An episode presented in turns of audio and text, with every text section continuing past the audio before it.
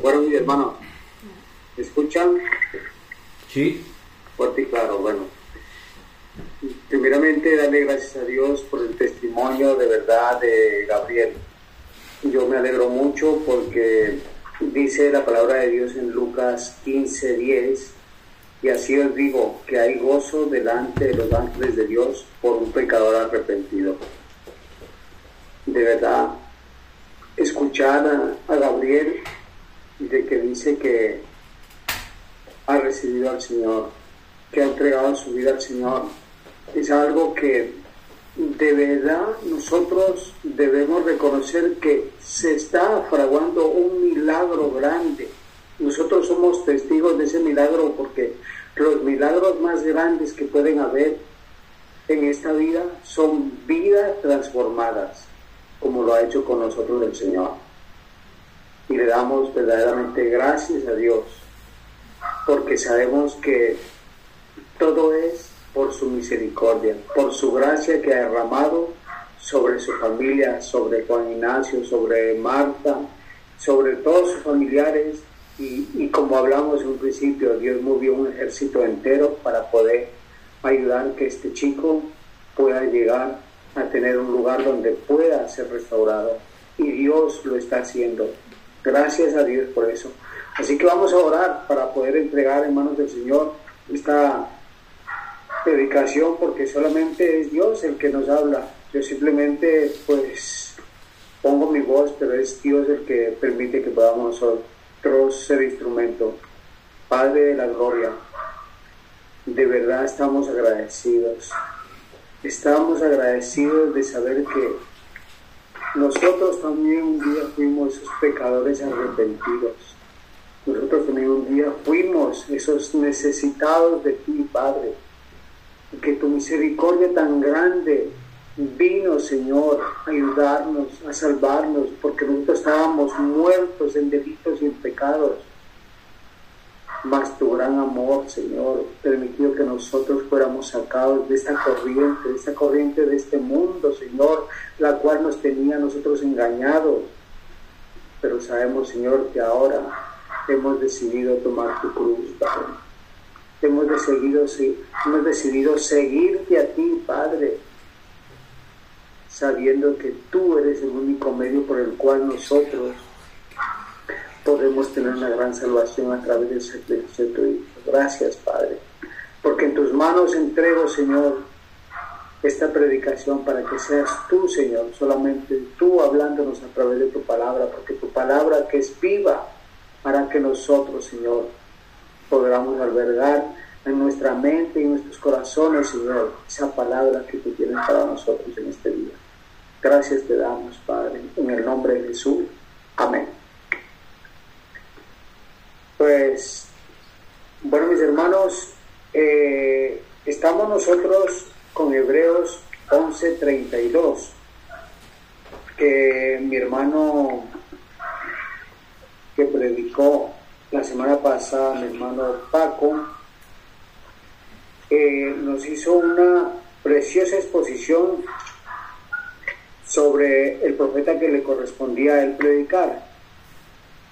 Ahora nosotros vamos a ver al profeta Daniel.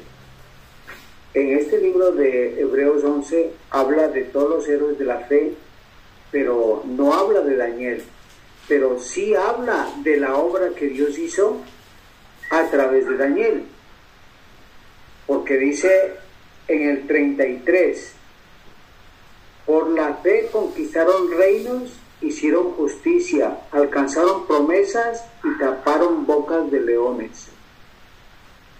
Por la fe, por la fe, no fue que, que Daniel fue el que tapó la, la boca de los leones, sino por la fe en Daniel, de Daniel, Dios obró y pudo salvarle de la vida, pudo salvarle de esa muerte segura que tenía a través de esa ejecución que había. Bueno, vamos a desarrollar este tema. Mire, ¿quién era Daniel?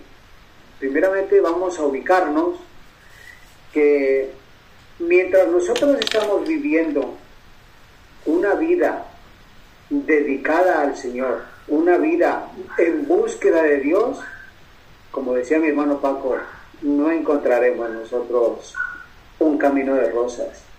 Encontraremos verdaderamente pruebas donde el Señor va a ir fortaleciendo nuestra fe.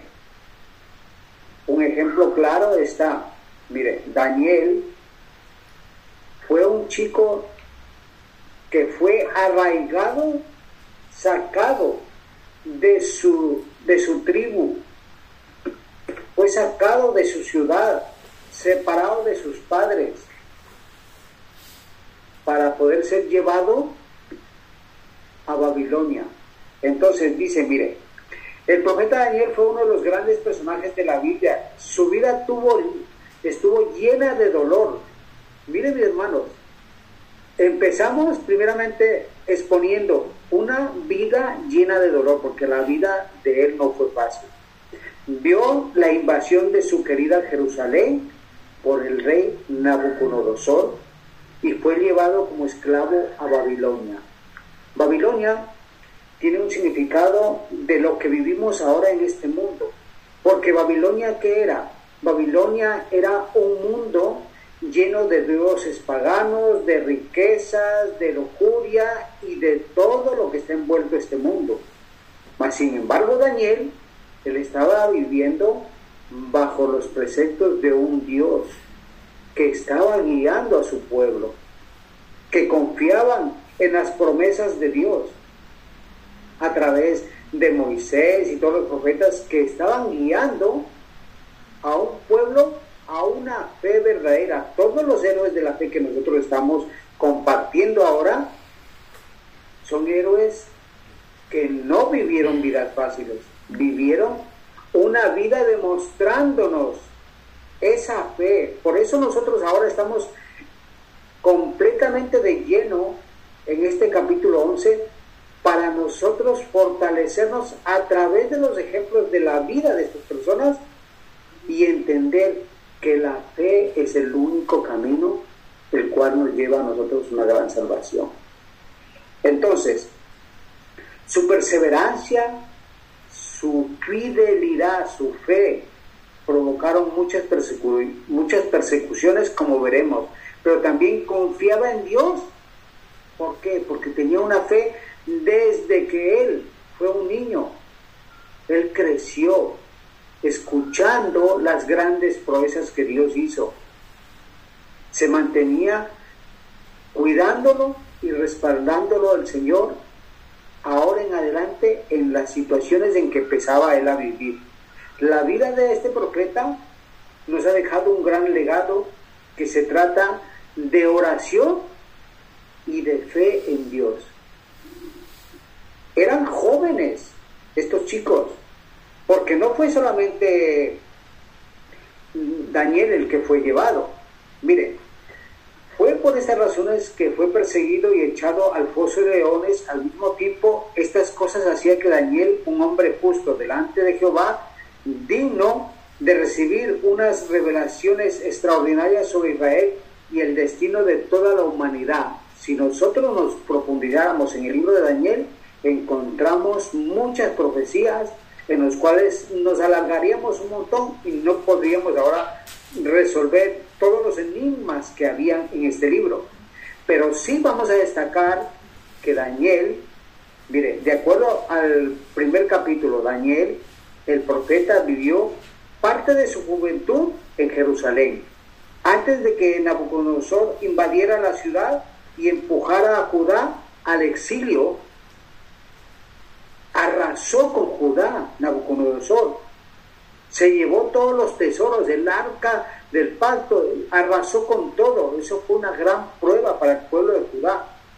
Algunos creen que Daniel tenía más o menos entre 15 años de edad. Para los jóvenes, de verdad, que están escuchando la palabra, Gabriel, que está escuchando la palabra, para todos los jóvenes de nuestra iglesia que están escuchando la palabra. Dios está permitiendo que los varones que también estamos en esta iglesia seamos fortalecidos a través de un ejemplo de jóvenes como también hemos visto con José. José fue un chico muy joven que fue arrancado de su familia. Entonces, mire, Daniel más o menos tenía unos 15 años de edad cuando sucedió esto, era miembro de la familia real de la tribu de Judá. ¿Por qué? Porque este rey dijo, venga, vamos a coger a, a chicos de buen parecer, chicos entendidos en ciencias, eran chicos educados, para poder usarlos en su reino, para que le ayudaran a administrar su reino. Entonces, Dios responde revelándole a Daniel el significado de sueños a través de, mire, de la fe y la oración que no descartaba Daniel. Siempre estaba orando. Mire, cuando los llevaron a Daniel y a sus amigos, ¿qué pasó? Ellos decidieron no contaminarse con la comida del rey. Una manera inteligente de el rey babilonizar a estos jóvenes era a través de la comida. ¿Por qué? Porque estos chicos estaban acostumbrados a comer legumbres, estaban acostumbrados a comer cosas sanas, mas sin embargo, en Babilonia, en el palacio del rey, que había manjares, habían carnes, el vino del rey, había de todo lo mejor. Entonces, Daniel y sus amigos, ellos decidieron no contaminarse con la comida. ¿Por qué? Porque de esa manera ellos iban a ir olvidando lo, sus, sus hábitos, sus costumbres, se va a ir adaptando su vida hacia la buena vida, la buena comida, los buenos vinos, entonces, y además también ellos conocían que todas las comidas que ellos consumían en el palacio eran dedicadas a otros dioses. Miren cómo el profeta Daniel desde muy joven fue puesto a prueba, pero una prueba muy fuerte, una prueba donde realmente tenía como joven mantenerse firme en lo que había aprendido de sus padres, de, su, de sus maestros, que estaban enseñándole cuál era el camino. Entonces, mire, con la ayuda de Dios, Daniel pudo describir un sueño que tuvo Nabucodonosor. Era, Nabucodonosor era un tirano, era un rey que tuvo un sueño, simplemente dijo, he tenido un sueño y traigan todos los adivinos a que me, me descifren el sueño. Entonces decían los adivinos, pero dinos qué has soñado. Él decía, no, no, pues si son adivinos, adivinen qué soñé. Entonces imagínense cómo se ponía este hombre tirano, así, bueno, y si no me adivina, pues todos serán ejecutados. Pues esa orden llegó también a Daniel porque ellos eran parte de todo ese grupo de personas que estaban en eminencia para poder ayudar al rey. Pero a Daniel al escuchar esto, ¿qué dijo al eunuco, el cual estaba a cargo de ellos? Le dijo simplemente, dile al rey que yo voy a orar y voy a pedir al Señor que Él pueda revelarme ese sueño. Y, y el Señor lo galardonó a Daniel con ese privilegio de poder descifrar un sueño que ni los sabios que habían en ese tiempo podían realizarlo. Entonces, de esa manera, preservó también la vida de todos esos magos que iban a morir, imagínense, con el sueño que pudo Daniel revelarle a través de, de lo que Dios le dio. Dios responde revelándole a Daniel el significado de los sueños y logra presentarse delante del rey con esta información. Con la ayuda de, Dios, Daniel describe el sueño de Nabucodonosor, explicarle su significado. Eh, esto hace que el rey se humille y reconozca la grandeza del Dios de Daniel. Este rey estaba sorprendido de eso, pero es que de verdad el Dios de ustedes es muy grande, porque ninguno de estos sabios que están aquí adorando a nuestros dioses paganos fueron capaces de revelar un sueño. Pero el Dios de Daniel fue capaz de revelarle, por eso se humilló delante del Dios de Daniel. El profeta cae en gracia con el rey y recibe muchos honores. Incluye que lo nombren gobernador de la provincia de Babilonia y jefe supremo de todos los sabios de la nación, de mi hermano. De verdad, estos son unas historias preciosas que a nosotros de verdad nos deberían motivar continuamente a escudriñar, a ver cómo la palabra de Dios nos instruye con historias fabulosas, demostrándonos la fe de grandes hombres que Dios escogió como Daniel, que pudo mantenerse firme, porque mire, cuando el rey les mandó a que ellos puedan participar de su alimento, ellos decidieron no contaminarse. ¿Qué pasaba? Que mientras todos comían carne, pavo, ellos ensaladita y agua. Imagínense. Y años y años de esa manera. Pero más sin embargo, cuando se presentaban delante del rey, eran los más robustos, los más rosados, los más inteligentes. ¿Y todo eso por qué? Porque había un proyecto de Dios ya caminando sobre la vida de este instrumento para poder edificar a muchas personas, como lo está haciendo con nosotros también, a través de estas historias tan preciosas de fe. Entonces, después de un tiempo Nabucodonosor vuelve a tener otro sueño y nuevamente consulta a Daniel. Daniel, mire, después de un sufrimiento, así como José pasó 20 años sufriendo y fue puesto como segundo del faraón. Ahora Daniel fue puesto como gobernador y jefe de todos los de, todos los sabios de la nación. Entonces vemos que todo el camino de Dios es un camino de procesos, de luchas, de enseñanzas. Recibir al Señor Jesucristo tomar su cruz y seguirle no es un camino donde nosotros vamos a decir nos hemos librado de todo.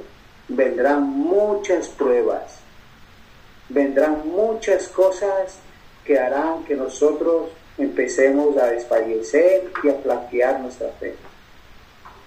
Entonces, miren, en este punto donde Daniel vuelve a descifrarle otro sueño a Nabucodonosor, de verdad, mis hermanos, si nosotros alcanzáramos a entender cómo usaba Dios a Daniel para a un hombre soberbio, después de haber visto cómo Dios reveló el sueño, ahora él decía, todo esto que ustedes ven en la gran Babilonia, todo lo que se ha construido, es por mí, solo por mí.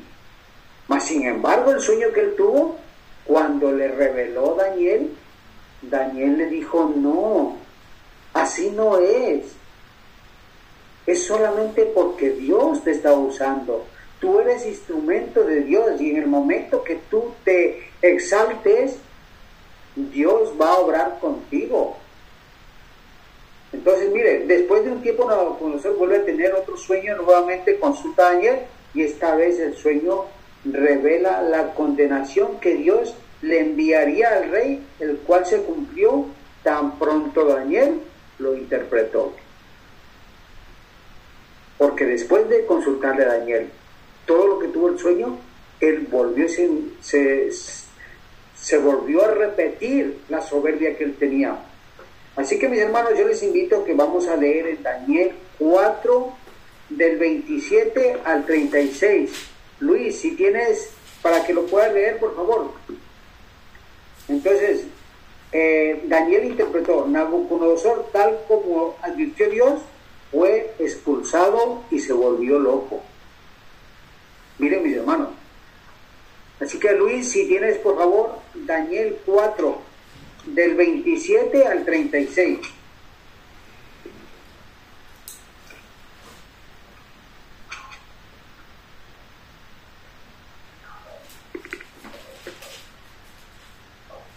Escucha. Daniel 4 del 27. Daniel 4, del 27 al 36.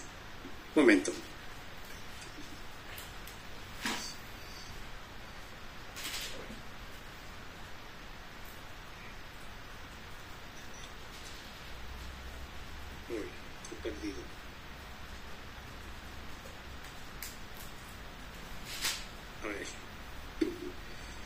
Era Daniel 4 del...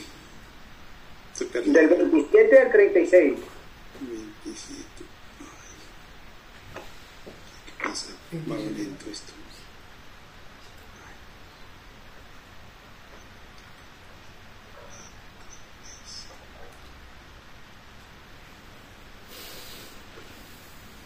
Si no lo tienes, tranquilo, ya lo... Ahora está. Dice, por tanto, oh rey, acepta mi consejo. Tus pecados redime con justicia y tus iniquidades haciendo misericordias para con los oprimidos, pues tal vez será eso una prolongación de tu tranquilidad. Todo esto vino sobre el rey Nabucodonosor.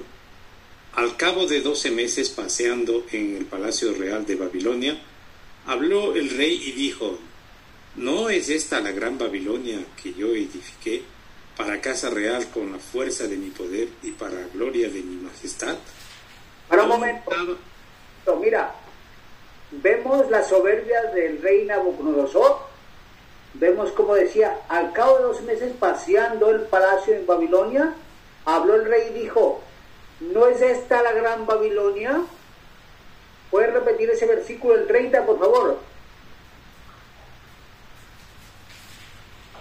Habló el rey y dijo, ¿no es esta la gran Babilonia que yo edifiqué para casa real con la fuerza de mi poder y para la gloria de mi majestad? Sigue. Aún estaba en la palabra la boca del rey cuando vino una voz del cielo. A ti se te dice, rey Nabucodonosor, el reino ha sido quitado de ti. Sí, y el, el reino ha sido quitado de ti. Hasta el 32 le dije, sí. Hasta el 36 es. Bueno, y de entre los hombres te arrojarán y con las bestias del campo será tu habitación. Y como a los bueyes te apacentarán y, se, y siete tiempos pasarán sobre ti hasta que reconozcas que el Altísimo tiene el dominio en el reino de los hombres y da a quien él quiere. En la misma hora se cumplió la palabra sobre Nabucodonosor y fue echado de entre los hombres y comía hierba como los bueyes y su cuerpo se mojaba con el rocío del cielo hasta que su pelo creció como plumas de águila y sus uñas como las aves, como las de las aves. Mas al fin del tiempo, yo, Nabucodonosor, alcé mis ojos al cielo y mi razón me fue devuelta y bendije al Altísimo y alabé y glorifiqué al que vive para siempre, cuyo dominio es sempiterno y su reino por todas las edades. Todos los habitantes de la tierra son considerados como nada, y Él hace según su voluntad en el ejército del cielo. Y en los habitantes de la tierra no hay quien detenga su mano y le diga, ¿qué haces? En el mismo tiempo mi razón me fue devuelta y la majestad de mi reino, mi dignidad y mi grandeza volvieron a mí, y mis gobernadores y mis consejeros me buscaron y fui restablecido en mi reino y mayor grandeza me fue añadida. Bueno, mis hermanos, este pasaje está resumido de la soberbia del rey Nabucodonosor y de reconocer que solamente ante el Dios poderoso podemos humillarnos y Él volverá otra vez a darnos la oportunidad de volver a ser usados como instrumentos de Él. Este rey tuvo un sueño, mas sin embargo la interpretación de Daniel no le valió a él. Seguía con su soberbia y ¿qué pasó? La retribución de su pecado que fue ir al campo declarado como un animal. Siete años, después de siete años de perder su razón, que le crecían las uñas, dice, como garra, que le tenía sus, sus vellos, le salían como plumas, y comía hierba como los animales. Eso fue lo que le pronosticó Daniel.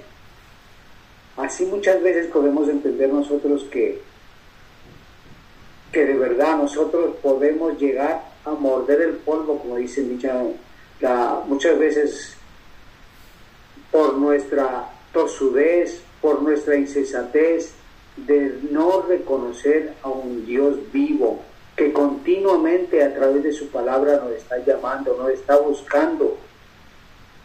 No hay nada más precioso como lo que vemos es un pecador arrepentido venir a los pies del Señor. Seguimos con la historia de Daniel porque después viene eh, el rey Darío, ya este Nabucodonosor ha muerto, ahora viene el rey Darío, donde el conocido incidente de Daniel en el Pozo de los Leones ocurrió durante el reinado de, de Darío. Daniel, como andaba bajo la gracia de Dios, se ganaba también la gracia de cada rey. Darío no fue una excepción, un rey pagano que adoraba a los dioses y su soberbia hacía que, que realmente lo adoraran a él. Entonces, esto hace que los gobernadores y los sátrapas envidiaran a Daniel.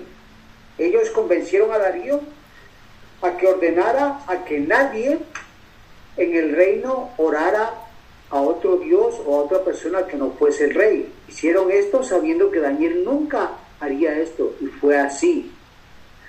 Al aprender sobre al, al aprender sobre el edicto real, Daniel no se escondió, sino que oró en su casa con las ventanas abiertas como un desafío.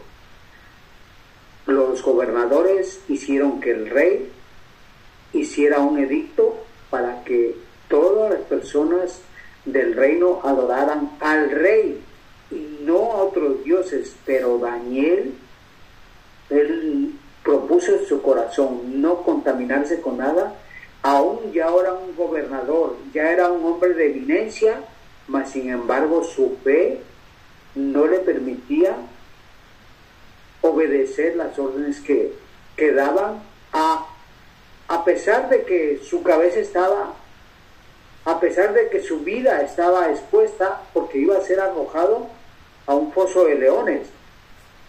Entonces, mire, una vez que los enemigos de Daniel no consideraron que esto servía al, al Dios Todopoderoso, al día siguiente Darío corrió al foso porque se había arrepentido de que Daniel cayó víctima de los líderes de esta nación. Pero miren la sorpresa cuando llegó el rey. Daniel, ¿estás vivo? Porque el rey amaba a, Daniel, porque sabía de la integridad de Daniel. Y viene a buscarlo y le dice, Daniel, ¿estás vivo? Y tranquilo en medio de los leones. En ese momento, Daniel le contesta, sí señor, aquí estoy. Y el rey ordenó que todos los líderes del complot que hicieron para que Daniel fuese echado al pozo de los leones, todos ellos fueron echados con sus familias y todo, y los, de los leones se pegaron un festín. Entonces vemos que así como Dios tuvo misericordia del rey de darle oportunidad de arrepentirse, así también Dios no tuvo misericordia de todas estas personas que se metieron en contra de su profeta, porque todos ellos fueron echados al foso de leones donde estuvo Daniel, donde Dios pudo tapar la boca de esos leones. Así que mis hermanos, miren, Daniel nos dejó unos escritos que hoy forman parte del Antiguo Testamento como un solo libro, simplemente titulado con el nombre del profeta el libro es una autobiografía que empieza cuando Daniel llegó a, Babilonia hasta su vejez. Como hemos visto en esta bibliografía, prácticamente todo lo que sabemos de los detalles de la vida de Daniel provienen de este libro. La fecha que le otorgamos está entre el 605 y 536 antes de Cristo. Uno de estos libros que se escriben mientras que Israel estaba bajo el exilio de Persia. Esta historia nos muestra la soberanía de Dios por encima de nuestra voluntad. Dios no nos creó a nosotros como robots, mis hermanos, pero sí con una responsabilidad, una fe inquebrantable en Cristo. La soberbia del rey Nabucodonosor y la soberbia de Dios y, la soberanía de Dios lo vemos muy bien en Daniel 4 del 27 al 36, el que acabamos de leer. ¿Cómo de verdad la soberbia del hombre fue castigada y fue ejecutada inmediatamente? Pero Dios permitió que este hombre pueda arrepentirse y reconocer que solo el Dios soberano podía reinar por encima de él y de todo, y que todo lo creado era solamente, era por Dios. Miren mis hermanos, que en esta vida no hay absolutamente nada gratis. Todo lo que nosotros hacemos, todo lo hacemos con una retribución. Pero lo único gratis y lo único que no tiene pago por nuestra parte es nuestra salvación. La salvación que Dios vino a darnos a través de su Hijo. Porque miren mis hermanos, que nosotros vamos a leer Hebreos 12.1. Invito que abran Hebreos 12.1. Nosotros estamos caminando en esta Babilonia, que es este mundo que está expuesto a muchas, a muchas cosas que pueden corromper nuestra vida, que pueden dañar nuestra fe, que pueden hacer que flaquemos en, en nuestro camino que tenemos con el Señor. Hebreos 12.1 dice, mire, por lo tanto nosotros también teniendo alrededor, alrededor nuestra, nuestro tan grande nube de testigos, ¿qué testigos? Las personas que conocen que somos hombres de fe. Despojémonos de todo peso y del pecado que nos asedia. Despojémonos de todo peso. Tenemos nosotros continuamente que reconocer que somos pecadores. Yo el primero, reconocer que somos pecadores. Despojémonos de todo peso del pecado que nos asedia y corramos con paciencia la carrera que tenemos por delante. Tenemos una carrera con una meta gloriosa, una meta preciosa que Dios nos ha prometido. Puestos los ojos en quién, mis hermanos? En Jesús, autor y consumador de la fe, el cual, por el gozo puesto delante de él, sufrió la cruz, menospreciado el oprobio, y se sentó a la diestra del trono de Dios, donde tú y yo, mi hermano, estaremos un día. Solamente fortaleciéndonos en la fe a través de su bendita palabra. Su palabra de verdad, mis hermanos, deberemos entender que es como oro para nosotros. Es tan dulce como la miel, dice Salmo 19. Por eso, mis hermanos, miren, vamos a Mateo 16, 24, donde nosotros, de verdad, mis hermanos, cada día debemos orar pidiéndole al Señor que su misericordia que es tan grande nos ayude, nos ayude de verdad a correr esa carrera, puesto los ojos en Jesús. Mateo 16, 24 dice, entonces Jesús dijo a sus discípulos, si alguno quiere venir en pos de mí, niéguese a sí mismo y tome su cruz y sígame. Hermanos, deberíamos meditar y pensar muy bien en lo que estamos haciendo. Hemos decidido, decidido seguir a Jesús. Mire lo que dice, niéguese a sí mismo y tome su cruz y sígame. Le daba a mi hijo ayer una definición de qué era un hippie. Un hippie es una persona que vive para sus deleites. Es una ideología de personas que disfrutan la vida el amor, para ellos el disfrute de la vida es lo único que hace que ellos puedan tener felicidad. Pero en cambio nosotros hemos decidido ser siervos del Señor. Siervo sabe qué significa. Siervo significa ser esclavos, servirle a Dios y negarnos. Mire cómo dice este versículo. Negarnos a nosotros mismos y tomar la cruz y seguirle. ¿A quién? ¿A quién? Porque todo el que quiera salvar la vida, la perderá. Y todo el que pierda la vida por mí, la hallará. Así que mis hermanos, dice un versículo que si nosotros, ¿cómo podemos temer al que mata el cuerpo, pero no es capaz de matar el espíritu? Nosotros estamos siendo fortalecidos cada día a través de la palabra, a través de las predicaciones, a través de nuestras reuniones, estamos siendo fortalecidos de que nosotros tenemos los ojos puestos en Cristo. Todos estos profetas que hemos podido nosotros estudiar a través de Hebreos 11 nos han enseñado que nosotros también tenemos una esperanza. Pero esa esperanza no es sencilla, mi hermano. Si nosotros seguimos a Jesús solo porque en la actualidad Él nos proporciona una vida fácil, a los ojos del mundo parecerá que nosotros amamos a lo, a lo que ellos aman también. Y que Jesús sencillamente existe para proporcionarnos los placeres de nuestra vida. Pero si sufrimos junto a Jesús en el camino del amor, porque Él es nuestro tesoro supremo, mis hermanos.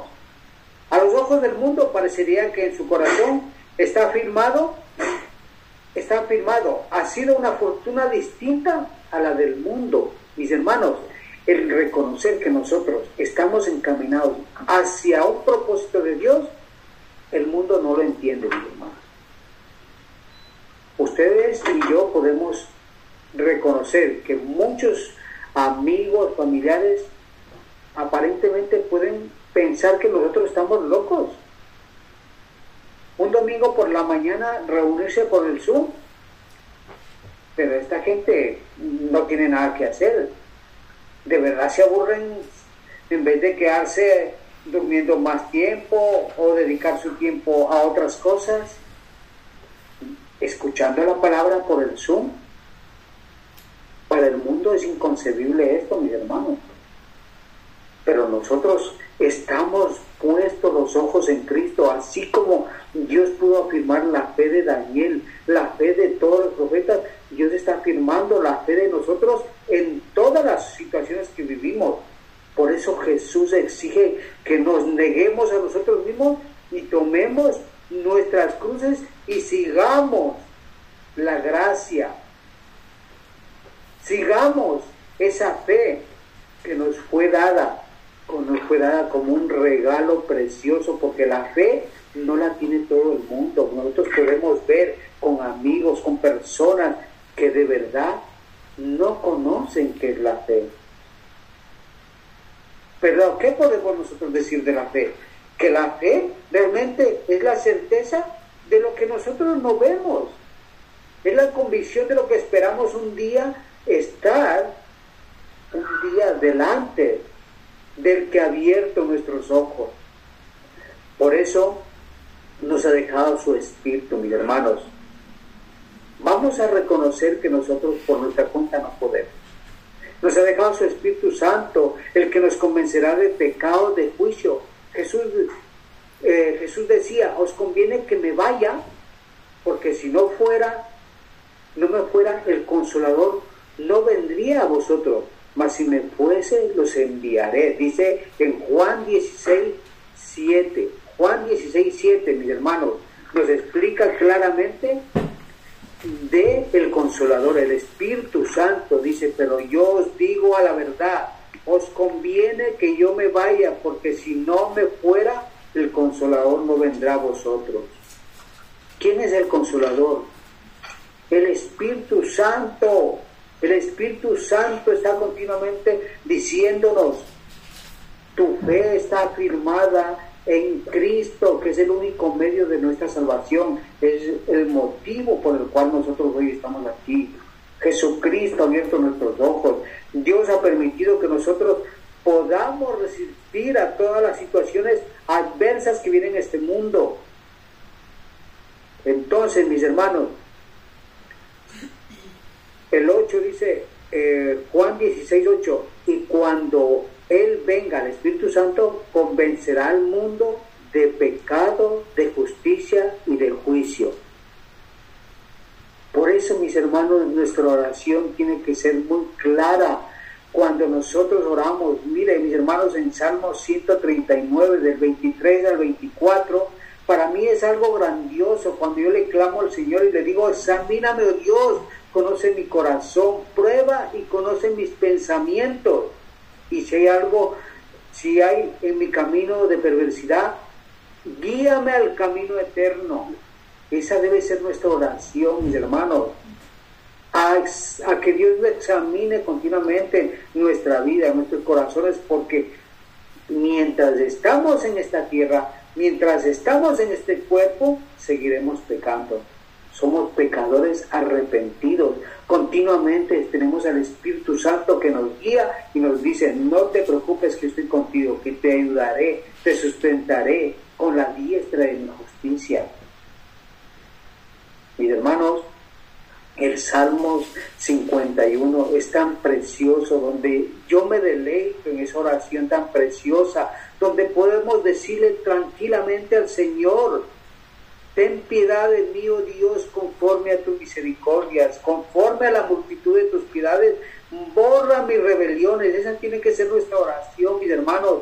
Cuando nosotros estamos pasando situaciones difíciles, ahí es cuando nosotros tenemos que reconocer que somos pecadores y decir, Señor, necesitamos de ti.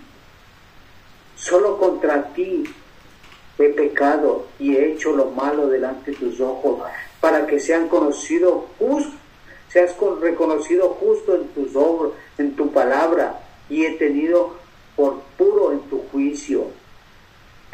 esconde tu rostro de mis pecados y borra todas mis maldades. Y crea en mí, oh Dios, un corazón limpio y renueva un espíritu recto dentro de mí. No me eches delante de ti, no quites de mí tu santo espíritu, decía eh, David en esta oración no quites tu Santo Espíritu. Esa debe ser nuestra oración, mis hermanos. Su Santo Espíritu es el que convence que nosotros estamos caminando mal, que estamos flaqueando nuestra fe, que nuestra fe está siendo babilonizada o, o mundanalizada, como podemos decir. Así que mis hermanos, nosotros vivimos en este mundo, pero somos separados, ya no somos de este mundo. Ahora somos ciudadanos del reino celestial. Para mí es una gran bendición reconocer que tengo una ciudadanía. Así que, mis hermanos, y que nuestra fe sea avivada en Dios. Filipenses 2, del 5 al 11, vamos a leerlo, mis hermanos que es el único medio por el cual Dios nos ha regalado unas promesas preciosas, mi hermano, para caminar nosotros firmes en ese regalo que Dios nos ha dado. Porque de tal manera Dios ha amado al mundo que ha dado a su Hijo para que todo que en Él crea tenga vida eterna y no se pierda. Hoy estamos contentos porque hemos visto cómo un pecador arrepentido ha recibido al Señor Dios no nos ha hecho como robots, Dios nos ha hecho personas responsables de reconocer que hemos tenido un regalo precioso que es la fe y debemos caminar sobre esa fe que Él ha puesto sobre nosotros responsablemente. Entonces dice eh, Filipenses 2 del 5 al 11, haya pues en vosotros este sentir que hubo también en Cristo Jesús, el cual siendo en forma de Dios no es el ser igual a Dios como cosa a que aferrarse, sino que se despojó a sí mismo, tomando la forma de siervo, hecho semejante a los hombres, y estando en condición de hombre, se humilló a sí mismo, haciéndose obediente hasta la muerte y muerte de cruz. ¿Esto lo hizo quién? Nuestro Señor Jesucristo. Nosotros somos cristianos, somos siervos de Dios, por lo cual Dios también lo exaltó hasta lo sumo y le dio un nombre que es sobre todo nombre, para que en el nombre de Jesús, para que en el nombre de Jesús se doble toda rodilla de los que están en los cielos y en la tierra y debajo de la tierra, y toda lengua confiese que Jesucristo es el Señor para gloria de Dios Padre. Vamos a orar, mis hermanos. Bendito y misericordioso Padre. Gracias te damos, Padre. Gracias te damos, misericordioso Señor, porque de verdad tú nos enseñas a través de estos héroes de la fe. Nos enseñas cada día, nos instruyes, nos permites reconocer, Señor, que somos completamente necesitados de ti. Porque si tú puedes fortalecer nuestra fe, así como lo hiciste con estos profetas, con Daniel, como nos muestra, Señor, ¿Cómo pudiste mantenerlo a pesar de las situaciones difíciles que él pasó? Así van a sostenernos a nosotros, Señor. Por eso, Señor, te pedimos perdón, Señor. Te pedimos que tengas misericordia de nosotros, Padre. Te pedimos que tengas piedad, Dios, conforme a tu misericordia, conforme a la multitud de tus piedades. Borra nuestras rebeliones, Señor. Contra ti, solo contra ti hemos pecado y hemos hecho lo malo delante de tus ojos para que sean reconocidas tu palabra, Señor. Gracias. Gracias te damos, Señor, porque somos pecadores arrepentidos. Reconocemos que hemos podido tener un privilegio grande que es poder, Señor, declarar que solamente en Cristo hay vida y vida en abundancia. Gracias te damos en el nombre de Jesús. Amén.